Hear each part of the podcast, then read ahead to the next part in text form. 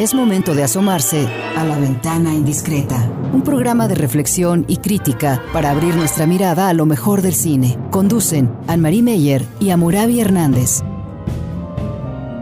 La ventana indiscreta. Iniciamos.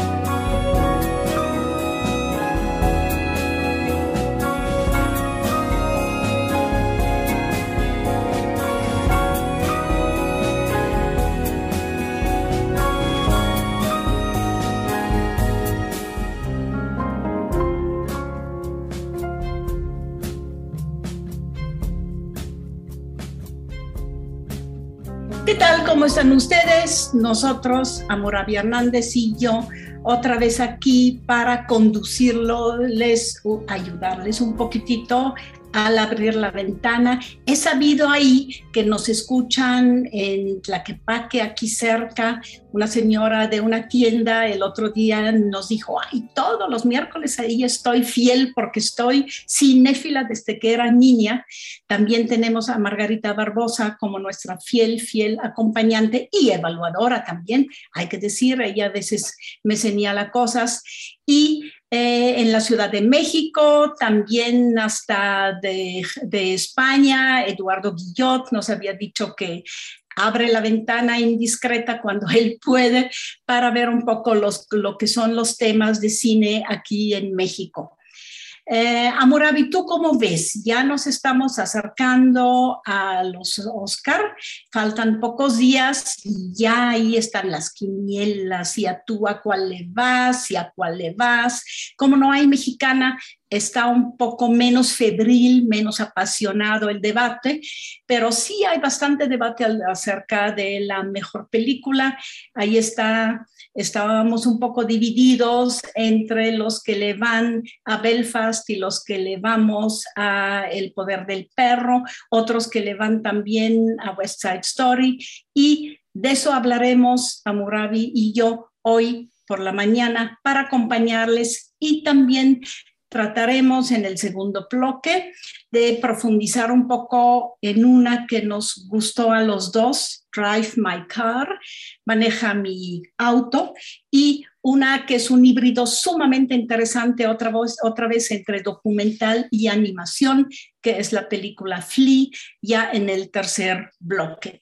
Aquí estamos entonces, eh, Amorabi, a ti, ¿cómo te fue de semana y cómo ves eh, que ya se están acercando otra vez este, los premios de los Oscar.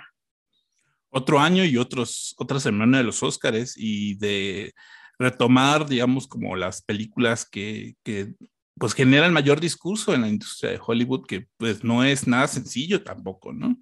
Hay, mucha gente que dirá que los Oscars son como muy comerciales y como nada más cierto tipo de cine, pero eh, sí habría que resaltar que en los últimos años eh, sí ha habido un intento de parte de, de, la Academia de Estados Unidos, pues de darle más diversidad a eso, ¿no? O sea, nominar películas que de otra manera no estarían nominadas o mm, como por ejemplo Drive Car, la película que vamos a comentar el día de hoy. Yo, yo pienso que hace 10 o 15 años era una película que imposible que estuviera nominada, ¿no? Por el tipo de película, por el tipo de tratamiento que hace de la narración, por el hecho que es una película de tres horas, japonesa, subtitulada, que los, los Estados Unidos no les gustan los subtítulos, ¿no? Eh, entonces, obviamente, pues sí cambia, cambia el panorama y cambia, no en un sentido de que, digamos, tal vez eh, ciertas decisiones que al final de quién gana o no pueden llegar a ser conservadoras, pero lo que sí permite las nominaciones es que se abre el campo para que se puedan hablar de más películas y eso, eso sí es importante, ¿no? También la otra película, la de Flea, que está nominada a tres categorías, tres eh, nominaciones en categorías muy distintas entre sí, o sea, documental, animación y, película extranjera, ¿no? Creo que nunca, nunca una película había logrado como abarcar esos tres tratamientos o esas tres categorías y eso es también como muy eh, inusual para lo que pues regularmente se conocía del Oscar. Sí, eh, finalmente lo que ha cambiado mucho eh, es el cine mismo. El cine mismo con sus cada vez más frecuentes coproducciones entre países. No sabes a veces de una película sin decir que es, eh, si es japonesa, coreana, porque es una coproducción, o si es mexicano, alemana, portuguesa y española, porque es una coproducción. Entonces, eso ha cambiado y también la hibridación de los géneros, ¿no? Y de los formatos también que han cambiado. Eh, eso también obligó a la misma academia, es la Academia de Cine de Estados Unidos, pero se ha tenido que abrir y ha finalmente integrado a mucho más miembros en todas las categorías, en categoría de realizadores, de actores, no se diga en la categoría técnica. Si te imaginas que películas este, de animación se hacen al mismo tiempo, paralelamente, se realizan en cuatro distintos países, entre Estados Unidos, Polonia, Gran Bretaña, Japón, México, etcétera, etcétera. Bueno, ¿de dónde es una película, si los dineros vienen de distintas partes, si los hacedores, también los creadores vienen de distintas partes, pues eso se ha globalizado, universalizado, pero también hay una mayor cooperación. Eso me, me, gusta porque de repente hay estudios de animación en Gran Bretaña que hacen este, algo como los pollitos, pero recurren a gente de Japón y de técnicos de Japón y de otras partes del mundo para nutrir y alimentar. Ni el cine es el mismo, ni los festivales son los mismos, ni los Óscares son los mismos, ¿no? Así lo veo yo. Si quieres, revisamos un poco las 10 de a mejor película, porque sí, eh, pues realmente hay muy poco norteamericano ahí en esas películas, Amurabi, ¿verdad? o, son norteamericanas, pero con gente de otras partes. O sea, está Nadmar Ali, que es una película muy norteamericana, pero dirigida por un mexicano, este, que es Guillermo el Toro. O, por ejemplo, una película como West Side Story, que aunque está dirigida por Steven Spielberg, que es como el gran director de, de Estados Unidos, ¿no? Es un director muy norteamericano, pues es una historia sobre los migrantes en Estados Unidos, ¿no? Con mucha presencia de latinos, con mucha presencia de puertorriqueños. Y entonces eso, esas alianzas que hay eh, me parecen mucho más complejas y mucho más interesantes que, que, digamos, estos retratos como muy monolíticos de lo que es Estados Unidos. Y, por ejemplo, eh, el poder del, del, del, perro, que es neozelandesa, la directora Jane Campion, y no fue Estados Unidos.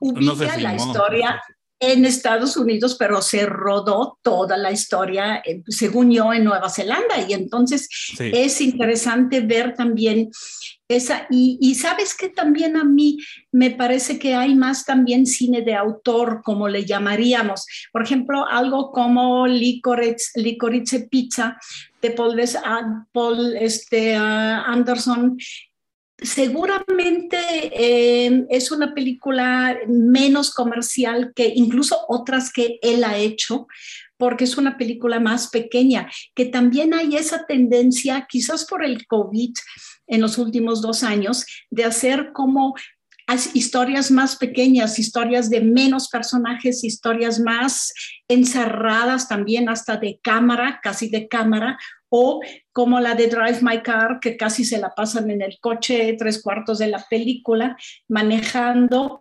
Y otras que simplemente son británicas, hasta irlandesas, como Belfast, que es una película hecha por un irlandés, bueno, ya radica y hace cine en Estados Unidos, Kenneth Branagh, pero sí es una película sobre un tema irlandés y también una producción este, británica, ¿no? Sí, y obviamente, pues Kenneth Branagh tiene muchos contactos y mucha influencia con, con Hollywood, ¿no? Y eso, eso, esos contactos son muy importantes. Lo, interesante que tú dices sobre el cine autor es que son, son producciones, pues más o menos grandes, pero respaldadas por autores, ¿no? O sea, eh, Belfast, aunque es una producción, digamos, eh, pequeña, entre comillas, pues tiene atrás un director como Branagh que le da un auge y le da como un estilo muy autoral a la película, ¿no? Entonces no se sienten películas como genéricas, sino creo que sí hay también una especie de revalidación como de, de la autoría fílmica también en los Oscars. Y también en cuanto a lo de internacional, a mí me gusta que ya no digan a la sección que ya no le llamen este, en otros idiomas, porque si sería en otros idiomas, algo como Drive My Car, que es coreano, japonés, inglés y, y, y lenguaje de señas. Eh, no estaría ahí, ¿no? Por ejemplo. Entonces, eh, le llaman eh, ya, ya una sección que es internacional, que haya una Noruega, por ejemplo, es muy interesante y que una como Drive My Car, por ejemplo, esté en mejor película y en mejor película internacional lo que le pasó a Roma, ¿no? También. Justo si te parece, vamos a subirnos a un auto y vamos a conducir en Japón y en Corea con una pieza de Drive My Car, este Aiko Ishiba, Ishiba para la película Drive My Car. Vamos a escucharla y ya este, pasaremos al segundo bloque.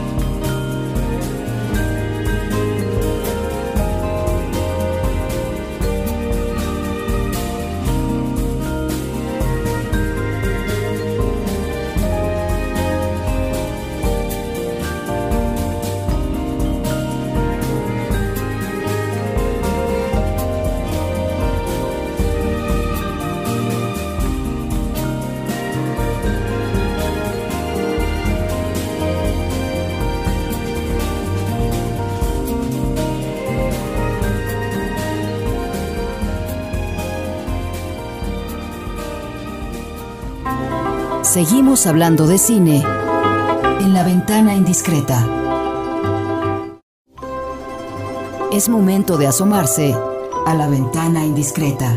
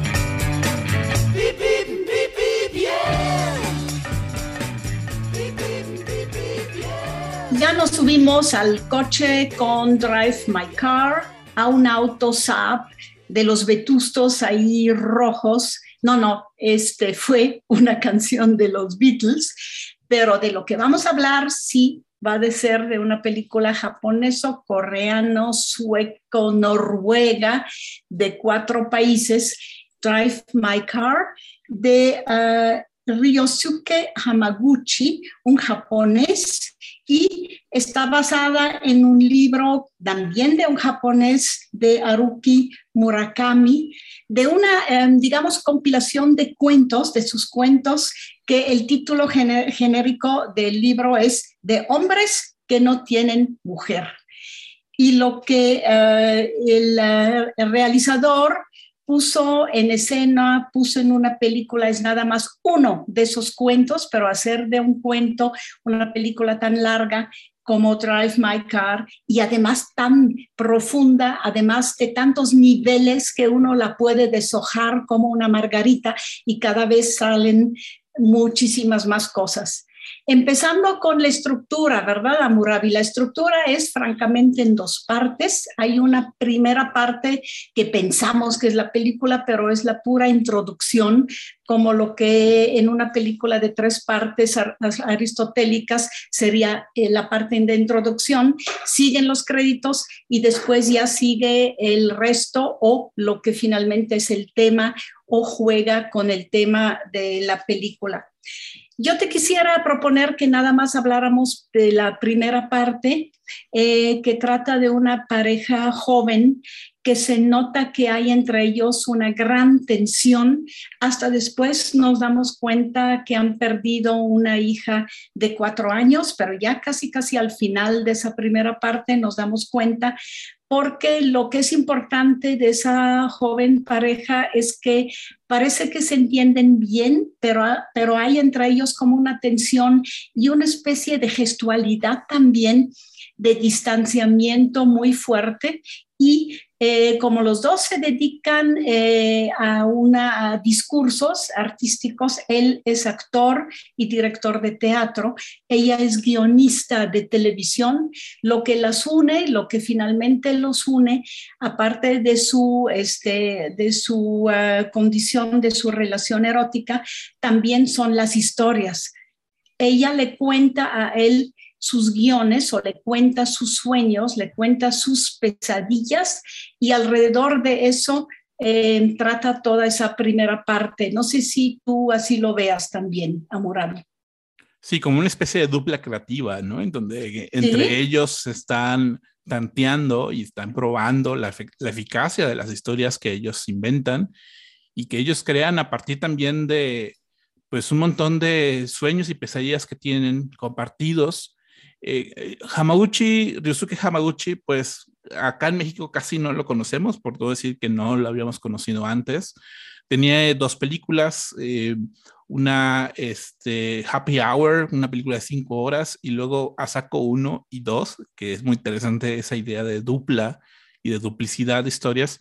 Y finalmente llega a México una película que de otra manera, que si no estuviera nominada al Oscar no hubiera llegado a México, este, que es eh, Drive My Car, y como lo que entiendo es que eh, le interesa mucho a él eh, el poder de la ficción y el poder de la narración, y se nota mucho en esta película, no más que además, bueno, de, los, digamos, de los temas eh, del duelo y de la tensión que hay entre los personajes. para ellos, para el director es muy importante cómo se despliega la narrativa en, en, la película y cómo eso le permite a él una reflexión sobre cómo nos contamos historias a nosotros mismos, ¿no? Em, esta primera parte, que son 40 minutos, este, es bien importante para toda la película. O sea, es como, presten mucha atención a todo lo que pasa ahí, porque eh, lo que me entrega es cómo eso detona un montón de cosas en los personajes más adelante. Y, y, lo interesante es cómo de pronto la memoria y los recuerdos y el duelo y el dolor que hay en esa relación aparece más adelante, pero sin, sin flashbacks, sin ningún tipo como de, eh, como de red de seguridad, sino es todo está en esa primera parte. Entonces, por eso es importante cómo van cayendo todas las piezas de la narrativa a partir de ese prólogo de 40 minutos. Fíjate, Amorabi, que a mí me parece que en esa primera parte que muestra simplemente, pues yo diría la vida diaria, cotidiana de esa pareja, su relación, también hay algo que es sumamente importante, que aparte de la atracción este, que hay entre ellos y el entendimiento, pero también el distanciamiento que se nota fuerte, lo importante es que los une la palabra, el hablar. Y lo interesante también para mí es que ella le cuenta sus extraños sueños, pesadillas, casi siempre de peces, casi siempre de animales submarinos y de parejas también, de reproducción, de hacer el amor, por ejemplo, pero este, luego se le olvidan y ella duerme, se duerme. Y él al otro día le tiene que escribir o volver a narrar las historias, porque finalmente son las historias de sus guiones.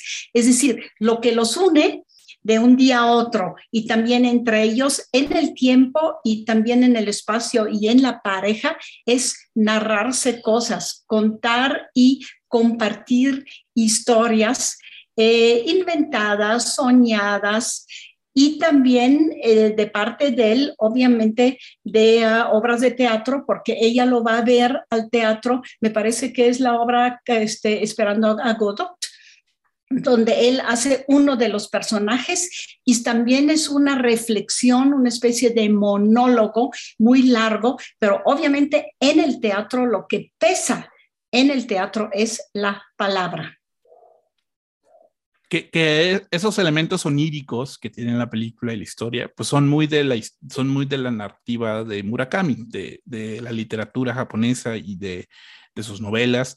Eh, lo interesante de la aportación de Hamaguchi es justamente lo que tú dices, como el, el proceso creativo y el proceso de comunicar como esas ideas, que además, bueno, lo que está haciendo este personaje, eh, este, este protagonista, es, una, es el montaje de una obra este, de Chekhov, que mm, eh, completamente multicultural y multilingüística, ¿no? O sea, está en inglés, está en japonés, está en coreano, está en, lenguaje de señas, eh, y hay como una especie de comprensión y entendimiento en todo eso, ¿no? Y luego además, pues la idea de los, de los viajes en el carro eh, que se aparecen en la película, pues también se presta mucho a la conversación y se presta mucho como a la revelación de los secretos y de las pasiones guardadas, de un montón de cosas guardadas que tienen los personajes a partir meramente del diálogo y de la palabra. Eso me, me, gustó mucho en la película. Fíjate que esa primera parte de la que hablamos se parece mucho a la isla de Bergman, que también son dos creativos que se comparten más ella a él que él a ella, se comparte sus historias, su guion, incluso se lo cuenta, incluso lo vemos compuesta en escena en la película La isla de Bergman. Aquí nada más ella se lo cuenta y sí vemos imágenes de lo que ella se imagina, si vemos los animales este, submarinos extraños. Después esa, esa parte bruscamente con una tragedia este, eh, termina y ella desaparece de la vida de él, desaparece de la película, desaparece de ese mundo y él se queda solo y vemos los créditos de la segunda parte. La segunda parte sí nos mueve, nos avienta, eh, nos, digamos, jala a través de viajes en coche desde el inicio, porque él viaja a este, Hiroshima. En Hiroshima, dos años después de la muerte de su esposa Otto, este, a él lo contratan para llevar un taller de teatro y entonces él viaja, llega a Hiroshima en su Saab rojo, que ya mencioné al principio, y a partir de ahí tenemos, no, no lo tenemos a ella ya, digamos, este, colaborando o compartiendo con él, sino más bien a la obra de teatro El tío Vanya de Chekhov, que va a jugar un, este, un papel muy, muy grande porque finalmente es el autor que en ese este, Chekhov es el autor que en ese taller estudian y el tío, tío Vanya fue, será en ese momento lo que se escucha en el coche y lo que también une y lo que leen todo el elenco de esa obra de teatro que están preparando, donde también están y los vemos. Yo sentí que eran horas, Amurabi, leyendo la obra de Chekhov con cada uno de los ritmos, voces distintos y, como tú bien ya dijiste, idiomas distintos, porque unos son de habla japonesa, otros de habla coreana, hay un traductor que les traduce al inglés y a nosotros también nos traduce al inglés, a los radios, a los escucha.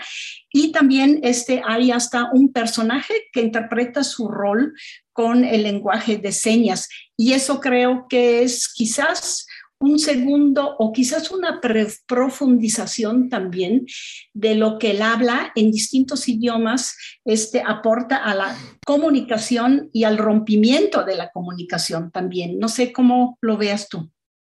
Y, y, de nuevo, al proceso creativo y el proceso de la actuación. Eh, como que la idea de la actuación en teatro es muy distinta del cine, como que hay una idea de que de que la actuación es ser natural y ser espontáneo y cosas por el estilo, pero, pero en teatro la actuación es distinto, tiene técnicas, ¿no? Y tiene, es mucho más complejo, sobre todo por el, el tema, digamos, eh, pues de la repetición que implica a veces representar una obra muchas veces, ¿no? Entonces, algo que es muy común con los actores es eh, la idea de, de repetir los diálogos una y otra vez, una y otra vez hasta que, hasta que se vuelva común y se vuelva este, eh, o sea, que, lo, termines integrado como a tu cuerpo y a tu mente, ¿no? el diálogo.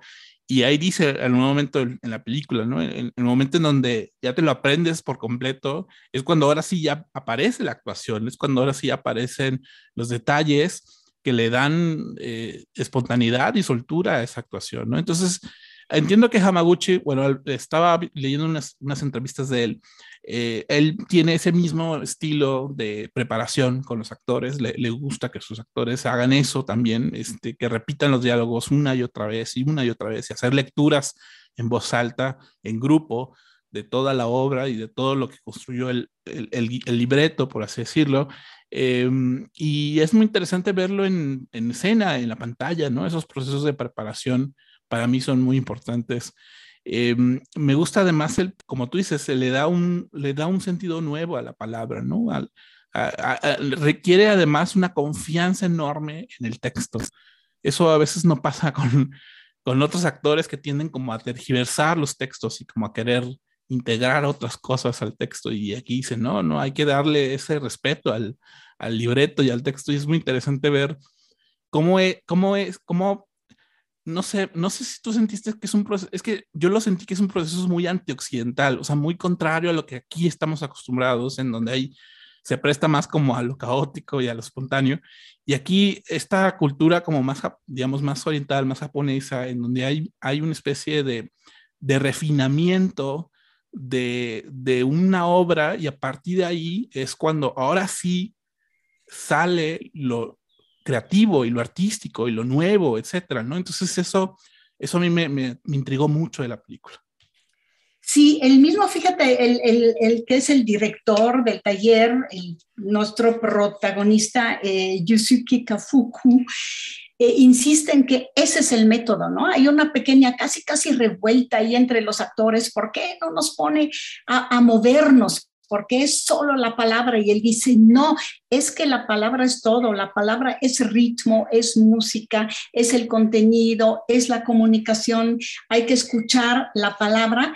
Y por el otro lado, ahí empieza otro tema más y otra eh, acción más, que es la relación de Yukusuke con su chofer, que es una, una joven de, de este, pues un poco viril, con su cachucha y con sus botas, Misaki, que sabe escuchar se pasa horas en el coche escuchando los cassettes, son bastante retro, ¿eh? esos cassettes que él pone con los este, argumentos de la, del tío Baña leídos por su esposa y él también cita de la obra y ella escucha, escucha, escucha. Incluso es algo que escuchamos nosotros durante todos los viajes por autopistas, viaductos, eh, hay islas, en túneles y es como si eso se convirtiera en su vida, ¿no? El estar sobre un coche moviéndose hacia adelante y en ese mover e ir también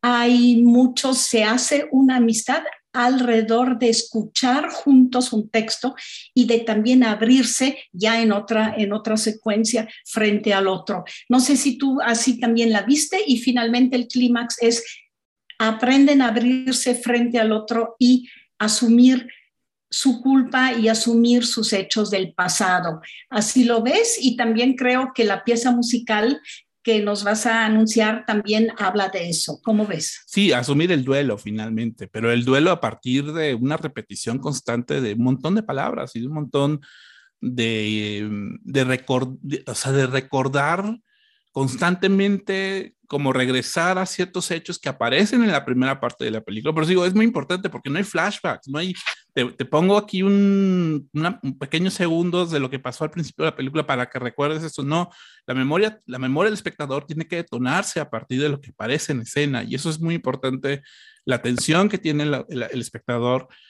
A, a, las palabras. Y yo creo que se justifica mucho que la película dure tres horas justamente para eso, o sea, para que haya una, digamos, el espectador también se siente a escuchar lo que está entendiendo en esa historia, ¿no? Y eso me parece que es muy importante en la película. Cerramos entonces el bloque. También con algo que dice, este, viviremos días largos, largos y noches largas.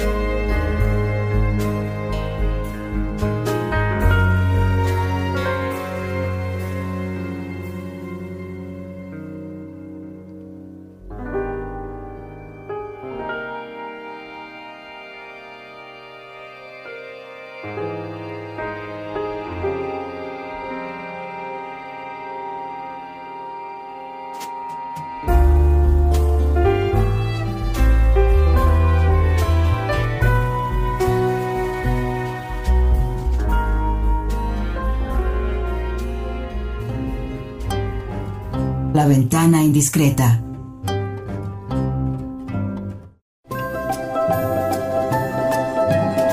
La ventana indiscreta.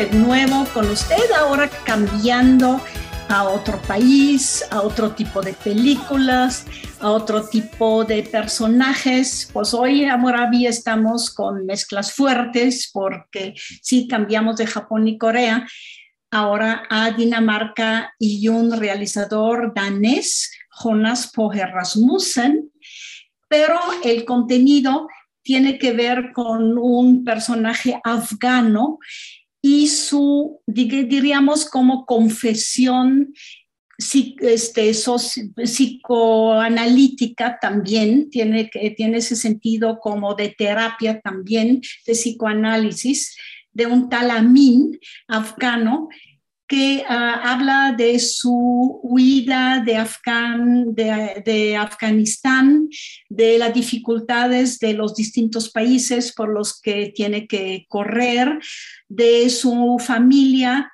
de en general, yo diría que es una película donde la voz en off del personaje al que vemos animado, al que vemos nada más en animación, em, tiene que ver con un destino de un país como Afganistán y muchos otros que conocemos también hoy en día, donde la situación sociopolítica y los cambios y la violencia eh, expone a los ciudadanos tranquilos que no han tenido, por ejemplo, una actividad política, pero que familias enteras empiezan a huir y también cómo huyen a través de varios países, buscan dónde quedarse, buscan también una manera de sobrevivir y buscan sobre, buscan sobre todo un hogar. Eso me parece de lo más importante de la película. La película se llama Flee, F-L-I-I, tiene que ver con éxodo, con huida, y es una película este, nueva que está también nominada a uno de los Oscar. Eh, aquí en el FIC la pudimos ver hace un año más o menos. Eh, es una película que aquí sobre todo nos llamó mucho la atención porque es un total híbrido entre eh, documental, porque la voz en off, el personaje, todo es documental y hay muchas escenas también de materiales documentales, sobre todo los políticos, pero de una narración armada en animación y este, y sobre todo se escucha al mismo tiempo el personaje principal, pero también el realizador de la película. Bueno, eso como introducción, porque sí es una película sumamente interesante en su hibridación, pero también en la historia que cuenta, que en el fondo pues podríamos llamarle un biopic, pero no lo es, va mucho más allá. Y como que biopic nada más lo usarían con personajes famosos. Sí. Eh, de entrada, bueno, decir que es un documental animado, eh, pues es una contradicción en teoría. Eh, todo lo que es documental tendría que ser un registro directo de la realidad, se supone, se supone. sin embargo, pues aquí lo único que, tiene, que tenemos registro es su voz y que su, que su voz es muy importante. O sea, yo sí, yo sí resaltaría en todas las flexiones, las entonaciones, la emoción que hay en el relato que él está contando sobre su vida, sobre el exilio que tuvo que pasar de Afganistán a Moscú, de Moscú a Estonia, Estonia Dinamarca. Eso, esa, digamos, esa narración de su vida es muy importante en la película, pero todo lo que vemos, lo que se visualiza, es, eh, buena parte de lo que se visualiza es a partir de escenas animadas. Quizás por uno, pues por conservar el anonimato de la persona. Eh, nosotros sabemos que se llama Min, podemos suponer que se llama en realidad de otra manera, que es otra persona. Em, y que lo que nos está contando es, digamos, algo que podría poner en riesgo también su integridad eh, y su, em, su condición de ciudadano europeo, por así decirlo.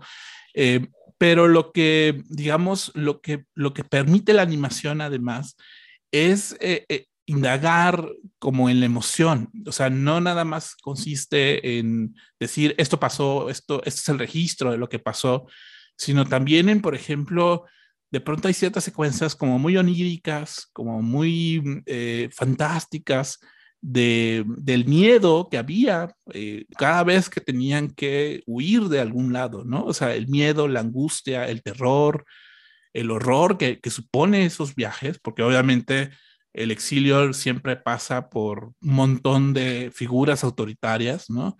Y por un montón de, digamos, de tener que esconderse de muchas maneras y de, y de la vergüenza que implica a veces también el proceso.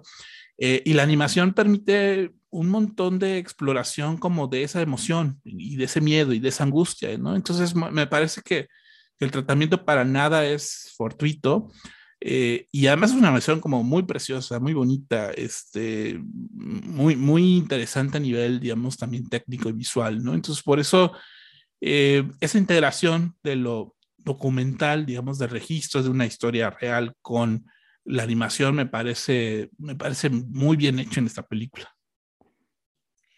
Sí, eh, los dos elementos importantes que, que, tú no, este, que tú aquí profundizas, uno es su voz y lo que habla, y también lo importante es lo que no habla Amurabi, ¿no? También de repente en un momento hay un silencio y ya no puede seguir lo que está contando o también encuentra como metáforas por lo que está este, contando, por ejemplo, toda la, historia de su familia y de cómo su este, homosexualidad que reconoció de muy temprana edad no la pudo que platicar nunca con nadie de su familia eso este, se dice en media palabra, eso ni se hace, ni, ni, lo dice ni lo, ni lo obvia, sino que lo, lo, empezamos a entender nosotros de las cosas que no hice y no, dice y no nombra, ¿no? Por ejemplo. Después hay una, una escena que también me dice que, que fue muy importante que él se abriera con el, el realizador. Leí ahí, leí de Jonas Poher que se conocieron el, um, el, el, joven Amin y él ya en Dinamarca, en la escuela creo, tenían amistad, pero después se volvieron a encontrar más adelante. Él ya como cineasta, realizador, que le dijo, oye, a mí me interesaría hacer un documental sobre lo que te ha pasado a ti desde jovencito y a tu familia en la vida y que Amin, el personaje, que seguramente se llama de otra manera, le dijo, no estoy preparado todavía, tengo que darme tiempo para asumir yo quién soy, encontrar incluso en la vida y en el mundo un lugar y con quién vivir para poder abrirme contigo. Eso, ese momento a mí me, me emocionó muchísimo porque hasta que dijo, aquí estoy, estoy listo, ya sé dónde voy a vivir, ya sé con quién voy a vivir y con quién voy a pasar mi vida y ahora sí podemos hacer el diálogo. Pero hay dos momentos en la película donde le dice, espérate, espérate, aquí no estoy listo para hablar de eso y entonces, ¡pum!, se para la cámara y se para también la animación y hasta que retoman ellos su, este, su, su, digamos, su diálogo porque si es un diálogo, también escuchamos la voz del realizador, que me gusta mucho porque no es una voz en off así en frío, sino siempre hay entre ellos también un intercambio de ideas. Eso me parece muy, muy interesante. Y luego también que abordemos a Moravi las distintas maneras de animación, porque cuando él está a cuadro, hay una animación de él de mucho color, los personajes ahí presentes y de repente cuando hay momentos dramáticos, la animación se vuelve como si fueran fantasmas moviéndose en la pantalla, muy expresiva pero muy experimental también, que rompe totalmente con esa animación 2K este, de, segundo, de, ah, de, este, sencilla, donde ves a los personajes en pantalla. Es, esa, ese cambio de estilos y de ritmos de animación me parecen sumamente importantes en la película. Sí, dejan de ser figurativas, ¿no? Y, eh, tienen, ahora son más abstractas y son más vinculadas como a, pues, como a lo que él está sintiendo y como, como lo que él está evocando también, ¿no? O sea, las emociones que él está evocando a partir de su relato. Em, me, gustó como todos los detalles que tiene, ¿no? Este, también es, es una película muy vívida. El retrato que hace Afganistán, de Kabul en particular, me parece muy inusual, pues, para mucha del cine de hoy. Em, que, que, aparezca esta canción de Take On Me de Aja mientras vemos cómo era Afganistán en los años 80 con los estudiantes y con la vida cotidiana del lugar y con los vendedores y mientras él de niño va corriendo, eh, pues es un recuerdo como muy feliz de él, ¿no? Este, eh, aunque la película cuenta cosas como muy difíciles y, y horrorosas, de pronto tiene momentos muy felices y de pronto tiene momentos eh, como em, no, no, de que, no de que está contando algo, sino de que finalmente él está, él encuentra momentos como de alegría en cosas muy, muy sencillas. Y es, esos cambios, digamos, de, humor y de, de, tono en la película, que siempre está constantemente cambiando, pues me parece que, que te atrapa muchísimo. Pensamos obviamente en una película como Vals con Bashir, que también es una, una recreación con una voz en off de la, del problema este, Palestina-Israel y la guerra del Líbano. Aquí está mucho más, menos marcado lo dramático, la, las guerras y todo eso, sino más bien los sentimientos realmente de alguien que está como perdido en ese mundo, ¿no? Perdido en el mundo donde dependes de traficantes que te lleven a otro lado, dependes de que la mitad de la familia vive en un lado, otro este, miembro de la familia en otro, están este, realmente a través de todo el mundo. Y luego los recuerdos de la niñez, que eso es muy bonito, que se parece mucho a los papalotes en, en el cielo, ¿te acuerdas de aquella ironía? Cuando los niños, y él también dice, en el fondo me reconozco como niño y está con un papalote y está con sus audífonos, con un niño que siempre fue un poco diferente de todos los demás. Esos momentos son muy, muy emocionales y muy bellos en la película. Eh, y, y, evoca también pues como una infancia perdida a mi gusto también la película. O sea, me, me, me hizo sentir mucho lo que comenta sobre su hermano, que pasan buena parte de sus años de infancia y adolescencia en el exilio y, en, y encerrados y incapaces y, y, temerosos. Entonces, obviamente, pues toda la desconfianza y el temor y la vergüenza que ya sienten de adultos, pues sí es, es, pues por un trauma que además no podían contar, que no podían expresar explícitamente por el miedo uh -huh. de que pudieran como ser eh, pues regresados a su país, ¿no? Entonces eso, eso, eso combinación con de pronto momentos muy felices, o sea, esa, digamos, eso agridulce que tiene la película, a mí me, me gusta mucho también. Finalmente la, la revelación pues, de que él es gay y que, que la familia lo acepta, ¿no? Este, de pronto son momentos, eh, parecen muy sencillos, pero que me imagino que para la vida de esta persona debió haber sido muy importante eso, ¿no? Entonces, por eso, por eso creo que la película tiene como mucho pues, peso emocional, ¿no?